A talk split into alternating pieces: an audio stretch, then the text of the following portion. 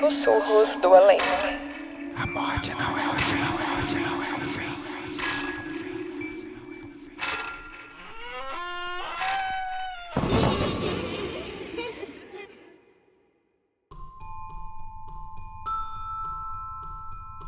Na cidade pacata de Videira, no estado de Santa Catarina, por volta do outono de 1988, vivia uma garotinha de 8 anos chamada Sônia.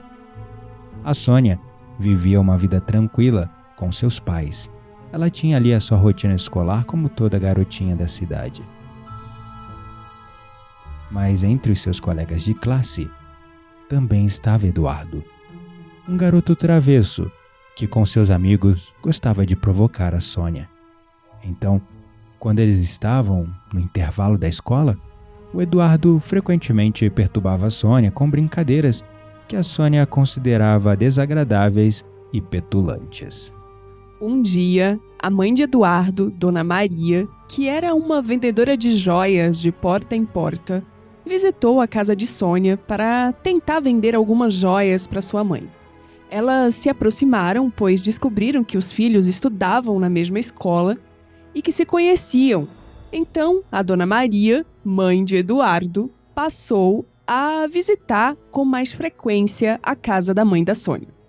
Foi então que, em uma dessas visitas, Dona Maria contou à mãe de Sônia que Eduardo escrevia cartas para Sônia, cartas que ele nunca tinha coragem de entregar e que ela percebia que ele escondia uma admiração silenciosa por Sônia. A Sônia estava brincando no quarto enquanto ouvia essa confissão da Dona Maria para a mãe dela. A Sônia, como toda garotinha de 8 anos, imersa na ingenuidade da sua idade, via Eduardo apenas como um incômodo, incapaz de perceber a complexidade dos sentimentos ocultos por trás de suas brincadeiras.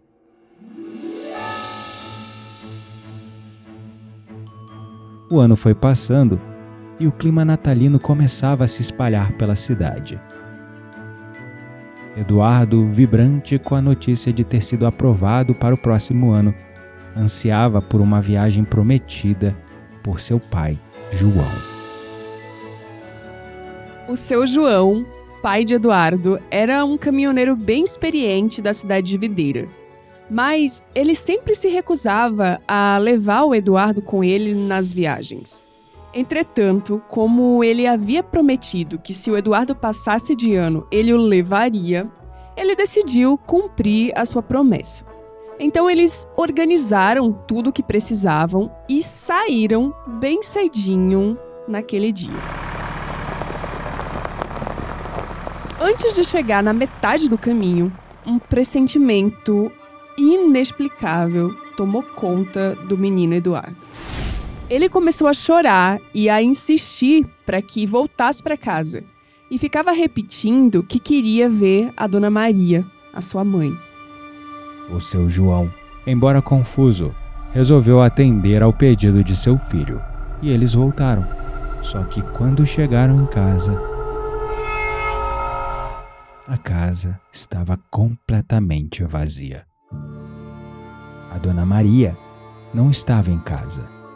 Com a necessidade de cumprir o prazo da entrega, seu João decidiu levar Eduardo consigo de volta, porque não podia deixar ele sozinho em casa. Então, apesar de meio contrariado, Eduardo voltou para a viagem com seu João. Foi então que a estrada se tornou palco de uma tragédia um acidente violento que alteraria para sempre o curso das vidas de Eduardo e do seu João.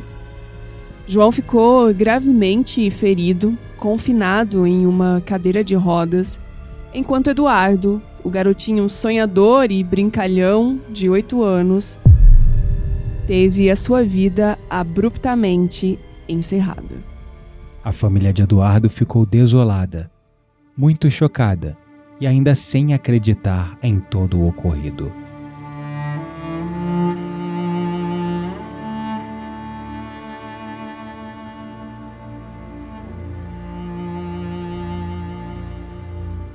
A dona Maria pediu a Sônia, a menininha, que fosse ao velório, porque acreditavam que Eduardo gostaria de tê-la ali.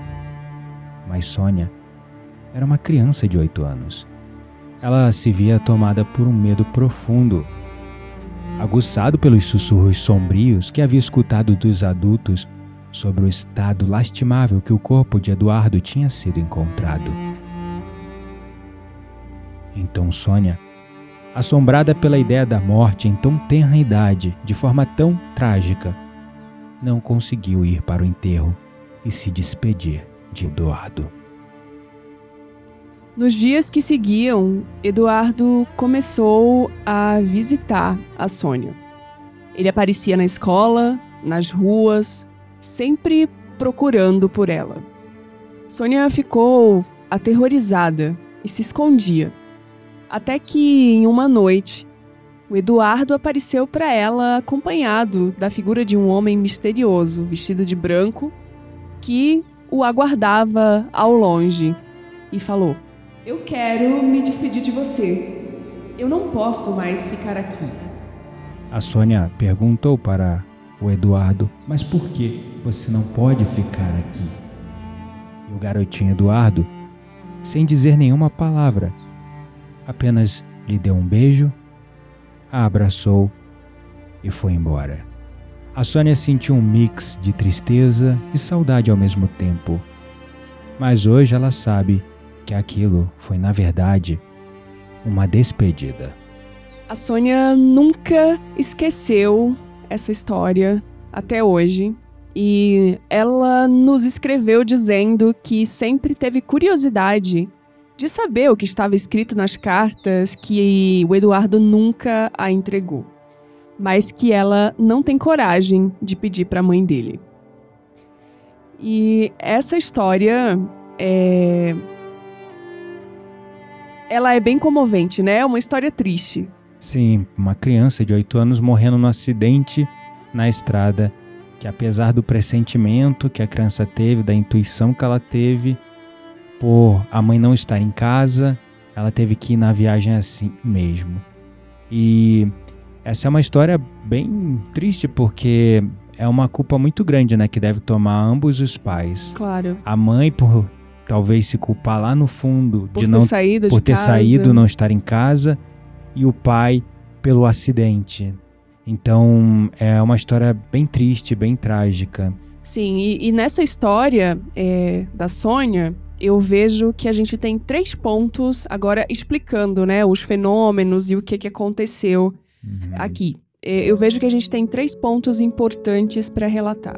uhum, O primeiro é a morte por acidente, na visão espiritual, né? uhum, E a morte por acidente de uma criança, uhum. né? A morte por acidente já é explicada de uma forma. E a morte por acidente vindo de uma criança já tem aí mais um outro fator envolvido. Uhum. E a forma como o Eduardo se manifestou, né? Que Uhum. foi, pelo que a Sônia, Sônia nos escreveu, é, através de desdobramento por sonho. Uhum. Então, é, no episódio de hoje, na história de hoje, a gente vai explicar essas três questões. Sim.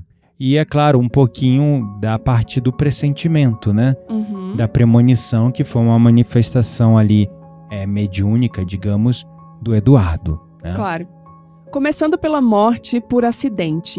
É, a morte por acidente, ela é frequentemente falada aí nas páginas espíritas, na literatura espírita, né? Uhum. E a morte por acidente, ela parece realmente e é algo muito trágico, É, inesperado. Inesperado, abala todo mundo, Sim. ainda mais com criança. Não tem uma preparação, É. né, ali, porque quando a pessoa já tá doente, meio que inconscientemente a gente espera, por mais que a gente é, torça para que aquela pessoa melhore, Uhum. a gente espera, né, ou pensa na possibilidade de que essa pessoa ela pode desencarnar. Mas É. a morte por acidente não tem essa preparação. Não, e por ser Dos- trágico, ela também traz um senso de.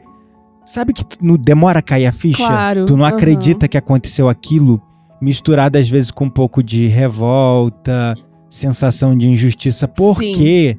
Por Uhum. que morreu? Nossa, se não tivesse ido na padaria comprar um pão, teria Exato. sido atropelado. Tem sabe? vários casos, né, É. de pessoas que não vão. É aquela história, a gente só morre, só desencarna no dia. E a morte por acidente. É difícil você enxergar isso. Você É. aceitar, acho que a palavra é, né? É, É, essa. mas é muito importante a gente falar que a morte por acidente, ela é vista como parte do plano espiritual de um indivíduo, seja ele uma criança, um adulto, um idoso, não importa. Que está ligada a causa e efeito. Exatamente. Uhum. Então, não é considerada uma casualidade. Porque Mas sim um gente evento planejado, digamos, né? Exatamente. É que a gente tende a falar, né? Nossa, mas que casualidade terrível, Que né? trágico, que inesperado. Né? Exato. Uhum. É duro falar isso, principalmente quando a gente tá vivendo. Eu, na minha família, eu tenho o histórico de várias pessoas que morreram por acidente de carro. Assim. Pois é. É várias. absurdo, é absurdo. É, por parte do meu pai, né? Uhum. É, então, é, antes era difícil entender, mas Uhum. depois que você cria essa consciência de que não é uma, uma casualidade, que é um evento com um propósito ali de Uhum. crescimento espiritual daquelas almas ou daquela alma. Que desencarnou no Sim, acidente, né? exatamente. Então, eu acho que fica mais fácil trazer a aceitação, É, né? exatamente. E, Mas aí isso mexe com crença, né? Por exemplo, quem não é espírita, Uhum. que não acredita é, na lei da causa e efeito, em planos reencarnatórios, né? É, por exemplo, no budismo, eles têm exatamente a mesma visão dos espíritas de que nada acontece por acaso Uhum. e que as mortes geralmente estão ligadas é, a, vamos dizer, efeitos de causas pregressas em outras vidas. Uhum. E geralmente é, é entregue para aquela alma na mesma medida que ela planejou para o crescimento dela, mas também que ela provocou, talvez, em outra vida. É, eu acho que tá ligado às questões de karma, né? É, no Então, caso de karma é muito assim, tipo, os budistas explicariam essa situação né, em algumas escolas e tradições, porque também o budismo ele varia muito de país para país, né? Uhum. Lá no Oriente Médio, Oriente Médio, lá no Sudeste Asiático, na Ásia, né? É, mas alguns, né, nessa teoria do karma, falaria, nossa, ele morreu num acidente porque talvez ele matou alguém Num acidente. acidente em outra vida. Mas eu não acho- é necessariamente Não isso. é, mas é. não é necessariamente isso, mas É. eu acho que a filosofia espírita também, ela tem isso, né? A lei da Uhum. causa e efeito e Uhum. tal. Eu já, já vi alguns relatos em que mesmo Isso na- acontece. Sim, isso Uhum. acontece. Uhum. Não é uma regra. Não, é uma, isso aí. O problema é que às vezes algumas linhas, né, elas seguem muito uma, uma matemáticazinha, Uhum. né?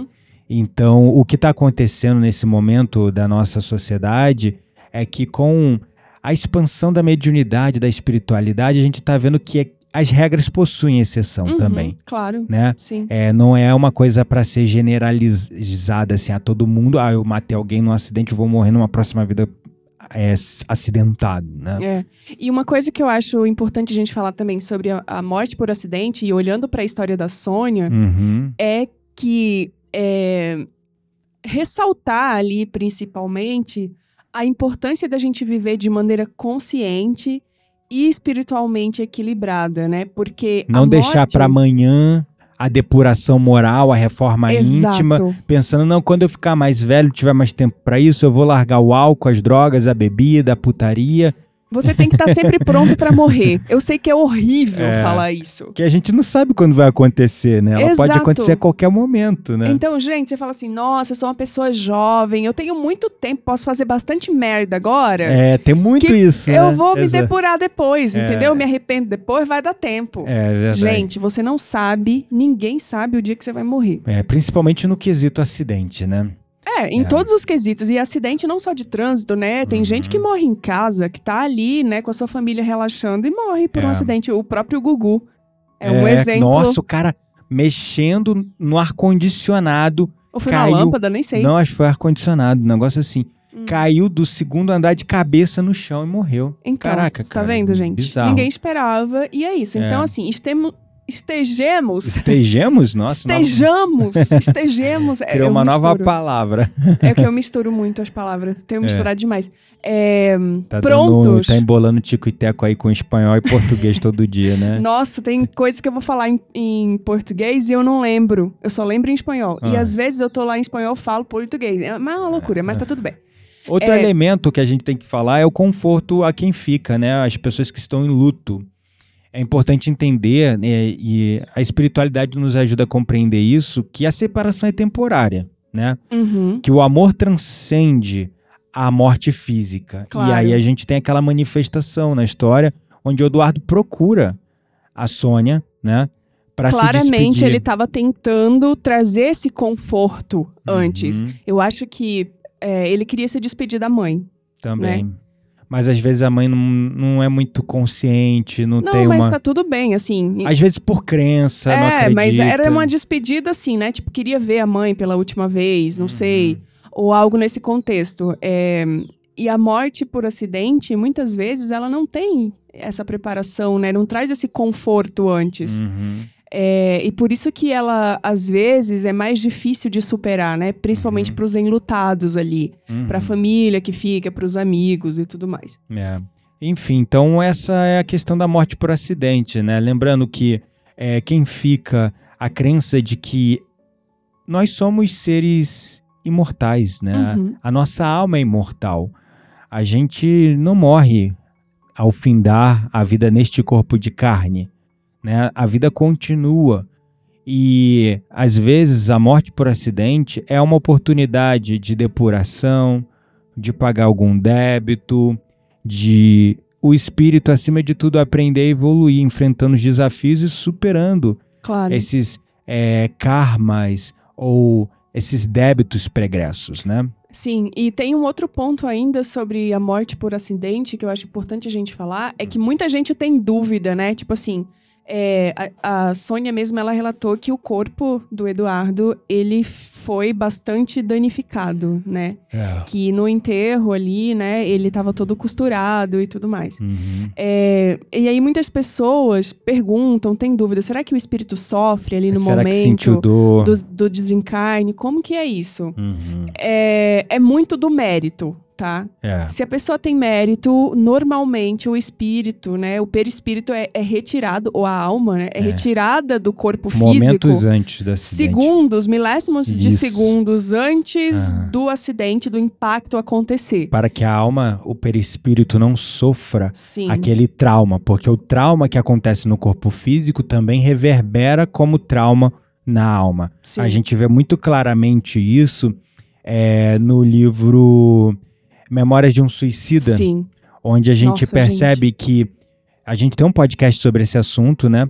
É um, é até o, o podcast ele é intitulado como resumo do livro Memórias de um Suicida. Sim. Mais de uma É- hora de episódio. É um livro extremamente gráfico, inclusive, né? É. Porque eles detalham assim com detalhes sórdidos. Sim. E tá muito claro que ali é um exemplo de como um acidente contra o corpo físico ele gera dano também na no alma, perispírito. no perispírito. Sim. Então, um cara que se, Se jogou na Se jogou trem, de um trem. que fica todo quebrado, todo é, des- dilacerado, O, o ele espírito- continua no perispírito ali no desencarne, ele continua naquela condição. Sim, e essa cena desse livro é muito forte porque eu lembro que eles comentam que o perispírito ficou tentando catar os pedaços É, do corpo. Exatamente. Gente, quer uma cena mais forte do que essa? Então, assim, nesse caso também era suicídio, né? Isso, exato. Suicídio Não tem mérito nenhum. é um crime contra a sua própria vida Isso. e é sem mérito, É, né? então... você sofre tudo. Agora, no caso do Eduardo, ainda mais morrendo em tão tenra idade, é, dizem, né, que as crianças são mais inocentes e tal, mas Sim. vamos lá, vamos combinar, porque hoje, com o conhecimento que nós temos de que somos almas imortais, eu não consigo olhar mais para uma criança e falar, ah, é uma coisa inocente, né? Não, não é. O corpo é É, inocente. o corpo é inocente. O, o espírito, O a gente não espírito, sabe. a gente não sabe. Pode ser uma alma mais antiga que a sua, se demole, mas sabe É. que é a sua. Sim, né? as crianças sim, elas possuem uma pureza espiritual e Uhum. por isso, talvez, elas tenham uma transição mais tranquila para o mundo Isso espiritual. aí, exato. E aí eu sinto que o Mas- Eduardo foi poupado nesse caso. Eu Com certeza. É concordo. um dos casos assim que o Eduardo. do, no caso dessa história. É, lembrando que esses são nomes todos fictícios, né? a, a pessoa mandou e-mail para Quitéria, no nosso e-mail papomístico.gmail, e ela já fez o favor de trocar os nomes Ela pra já gente. trocou todos os nomes, a gente manteve. É. Enfim, então no caso desse menino, eu tenho absoluta certeza que o perispírito foi desligado ali momentos antes, porque a alma não carregou esse trauma. Sim, e claramente pelas cenas também ele estava acompanhado, né? Porque ela comenta que quando ele apareceu para ela para se Uhum. despedir e ela aceitou, ele estava acompanhado de uma figura, de um Uhum. homem de branco. Então provavelmente era alguém da família espiritual dele que veio recebê-lo, Uhum. ou até mesmo o seu protetor espiritual, É. né? Então a gente consegue perceber. Pai, tio, Sim, mãe outra encarnação. dele em outra vida, né? Exato. É, e aí, ainda sobre essa questão de morte, falando especificamente de crianças, poxa, é, é meio revoltante, né? Quando a gente fica sabendo de uma história. E não é nem revoltante, É é, triste. é triste e desolador, né? Uhum, Nossa, com oito anos morreu tão cedo, né? uhum. Parece uma coisa assim tão é, improvável de acontecer, né? Sim. Então, é, falar sobre a brevidade da encarnação. A morte precoce de uma criança, ela é frequentemente vista como parte de um breve retorno ao plano físico, necessário para o próprio progresso espiritual desse que desencarnou, então tem idade, ou, ou frequentemente também percebo crianças que vêm com doença, vêm com missão Uhum. para influenciar a vida de outros ao redor. É, a Unir gente... famílias que estão divididas. Claro. É, As às, lições são muitas, às né? vezes a, a lição é para a mãe que passa por Sim. aqui aquilo para aprender o que, que é, é devotar-se a alguém, Sim, né? total. enfim. Então, É, então, é, eu acho que assim, é importante também a gente falar, né, é, que a morte de criança vem muito ligada a lições de amor e de perda. e principalmente para os pais e Claro, familiares. é, a perda de uma criança, ela pode ser uma profunda lição de amor e principalmente de desapego, Uhum. né, e compreensão das leis divinas. Porque os pais e situações que acontecem onde uma criança morre tão cedo, geralmente essas pessoas buscam alento onde? Na espiritualidade. Exato. Às vezes era uma alma ali, os pais, né? Era Uhum. uma alma extremamente orgulhosas Sim. ou mesmo desconectadas da espiritualidade, nunca teve isso nem nessa vida nem em outra, Uhum. e às vezes recebe, que é um presente, né? Recebe um presente de ter um ser desse por um período curto, Claro. um período bem curto de tempo, mas que fazem aquela família depois se religar com a É, espiritualidade. e uma coisa que eu tava pensando aqui é que a gente tem uma tendência a achar que, por ser uma criança, né, tinha uma vida inteira pela frente, e realmente tinha. Uhum. Mas assim, se a gente vai olhar do ponto de vista espiritual, gente, o tempo de encarnação de uma pessoa não é sinônimo de que aquela encarnação foi bem sucedida ou mal sucedida, É boa. né? Então é Porque importante toda encarnação, não vem, importa tem quão um breve propósito. seja, ela tem um propósito, ela é Tem importante. bebezinhos de um ano Uhum. né, que vêm e ficam encarnados e tem ali o sofrimento do corpo físico por um ano. Uhum. A lição de crianças, né, de desencarte de crianças, Uhum. é, de aborto espontâneo, de bebês e de crianças, ela vem muito ligada com questões de karmas familiares e de lições que os pais e os familiares precisam aprender. Um outro ponto que você mencionou, que é isso tá ligado ao karma familiar, né? Uhum. Porque às vezes aquela família, aquele seio, aquele, aquela célula tem um karma familiar, é, tem um, uma, uma- um débito em comum a ser, a ser saudado, a ser pago. Uhum. né? Ou uma missão específica ali na vida, né, daquelas pessoas. Sim. Só que é curioso, também tem uma crença muito comum, principalmente no cristianismo, é da ino- inocência espiritual, né? Uhum. Porque como não acredita, qualquer, não só, é, vamos dizer, o cristianismo, mas qualquer é, crença que não acredita em reencarnação. Sim. Então acredita-se que aquela criança que está ali, ela é dotada de uma inocência espiritual. E aí acredita-se que as crianças possuem essa pureza espiritual e por isso tem uma transição mais tranquila para o mundo espiritual. Uhum. Essa é uma crença muito comum no cristianismo e em outras é, crenças que não acreditam em reencarnação. É, mas o espiritismo também apoia essa ideia, né? Só que também, vamos lá, aquilo que a gente falou, depende do, mérito da alma. Mas né? eu vou te falar que, Hum. como médio, eu já vi espíritos que se apresentavam como perispírito de criança Uhum. e foi muito chocante pra mim e foi recente. Já vi espíritos que se apresentavam com o perispírito ali, né, o formato de criança, mas não eram crianças. Uhum. A, a face, né, tipo, tinham faces muito grotescas, então Uhum. começava ali a, não sei, haver uma transmutação entre as vidas, não sei, da própria consciência. Ali, Isso é um caso, às vezes, de um espírito que ele encarna. Acontece muito, tá? Ele encarna, é um espírito revoltado, Uhum. encarna, desencarna novo e mantém a, a aparência de uma criança Sim. preso na erraticidade, Uhum. mas ainda com faces grotescas, padrões grotescos, porque não, não evoluiu moralmente nessa Sim, oportunidade que então, foi dada. Por isso que eu falei que a gente tende a achar que uma encarnação bem sucedida tem a ver com, sei lá, viver muitos anos e morrer velhinho, não. Uhum. Ou que o tempo, né? Ah, eu fiquei só oito anos encarnado na Terra, não fiz nenhum mal pra ninguém. Uhum. Não necessariamente, porque não esqueçam que nós somos herdeiros de nós mesmos Isso aí. e que nós não temos só uma existência. Uhum. Então eu mudo meu corpo, o meu corpo físico pode ter só oito anos, mas Uhum. o meu, a minha alma, quantos anos ela tem? Pois é, né? verdade. Né? Então, a toda regra existe uma exceção. Né? É Uhum. sobre mérito da alma. No caso do Eduardo, eu sinto que é, foi uma alma ali que é, ela teve que passar, né? Uhum. Por essa os pais, situação. os pais também tiveram que passar por isso. Tu vê, o pai ficou numa cadeira de rodas.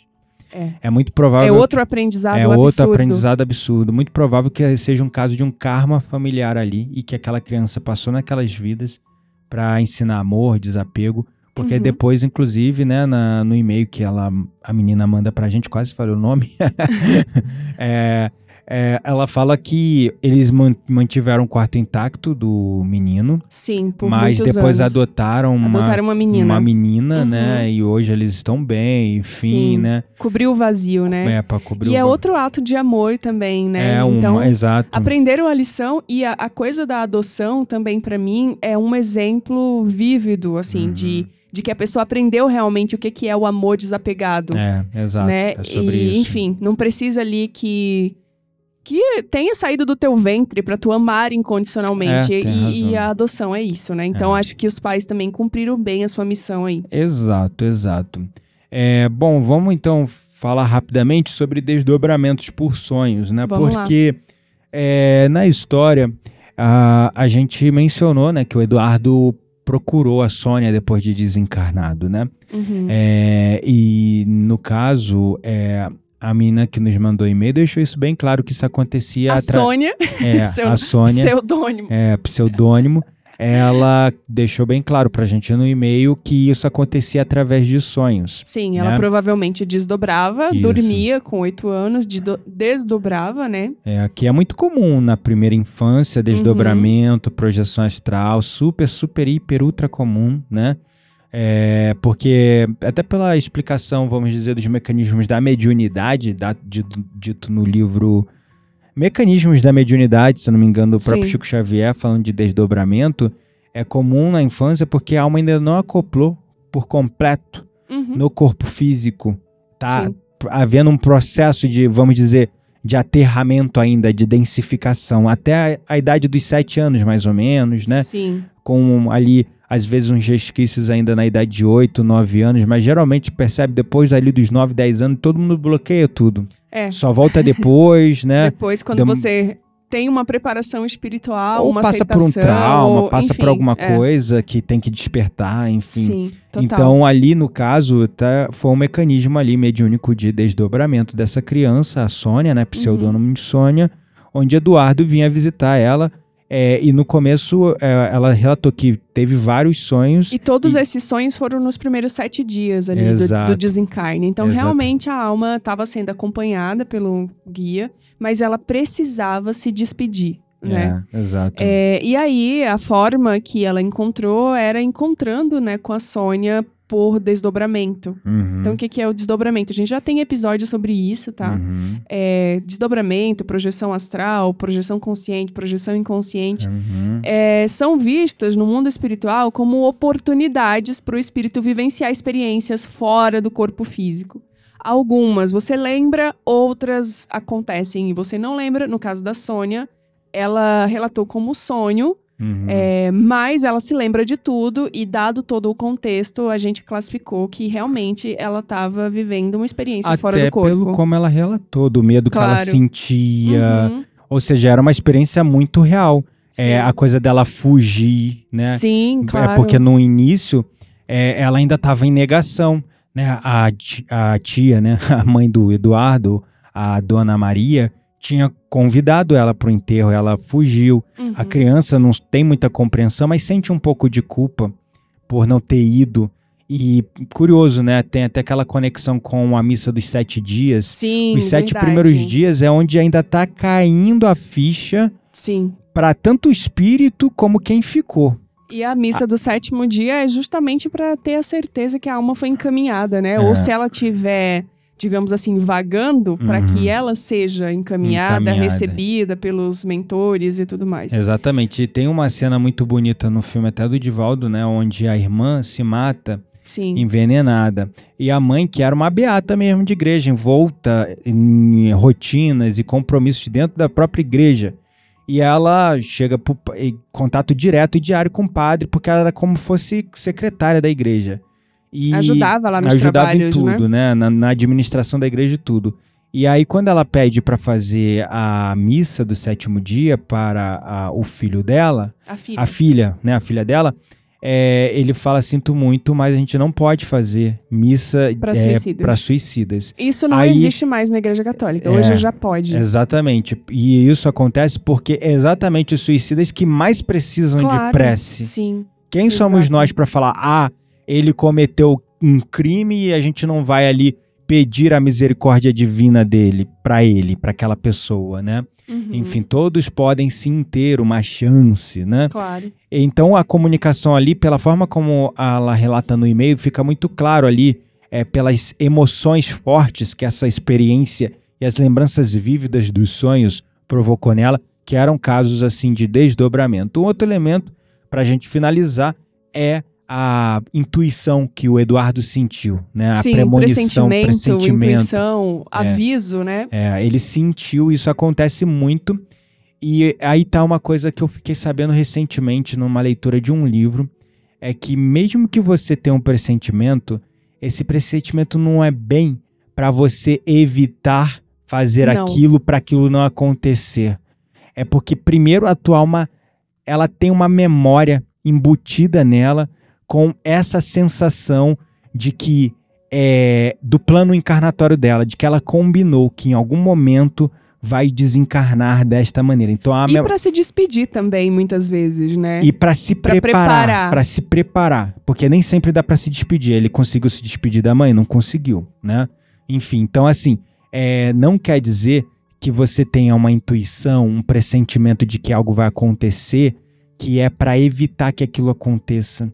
Geralmente, primeiro, é um registro no próprio perispírito, no subconsciente bem profundo da alma, aquele Uhum. senso de saber que um momento aquilo vai acontecer. Sim. E aí, quando a, a situação se aproxima, o perispírito conecta com essa lembrança, vamos dizer assim. Uhum. Outro é para aquela alma se preparar para o que está, vi- está vindo, ou quando tem mérito, para se despedir de, de quem ficou. Sim, né? exato. Então é. E aí fica o, o aprendizado e a, e a orientação também, né? Uhum. Porque esses sonhos, é, eles, ou desdobramento, eles oferecem de fato insights, orientações é, Uhum. para a vida, tanto da pessoa que tá é, em desdobramento, quanto até de pessoas ao seu redor, Uhum. porque faz refletir questões interiores, guia também a gente, né, pelo caminho espiritual. Uhum. É isso aí. Então, é, nós esperamos que esse conteúdo tenha ajudado vocês para compreender, né, é, um pouco dos mecanismos é, medi mediúnicos, medianímicos que se manifestaram nessa história, uma história real, ao qual os nomes foram trocados, cidades foram inventadas para preservar né, A identidade. a, a identidade, a a privacidade. privacidade, acima de tudo, das pessoas envolvidas na história. Até porque é uma história muito tocante, machuca, né? Claro. Vai lá sim. na alma, então, né, expor as pessoas, principalmente os pais dessa criança, é, pode ser muito doloroso, pode reavivar traumas, né? Sim, é isso. Então, espero que vocês tenham gostado e é isso. E lembrando que na próxima semana, no próximo episódio, a gente vai ter o episódio 6 do Meu Nome é Vênus. Uhum. E vamos ter viagem inspiracional para, para escrever, aí dando um spoiler, né? É, a gente vai para Ouro Preto.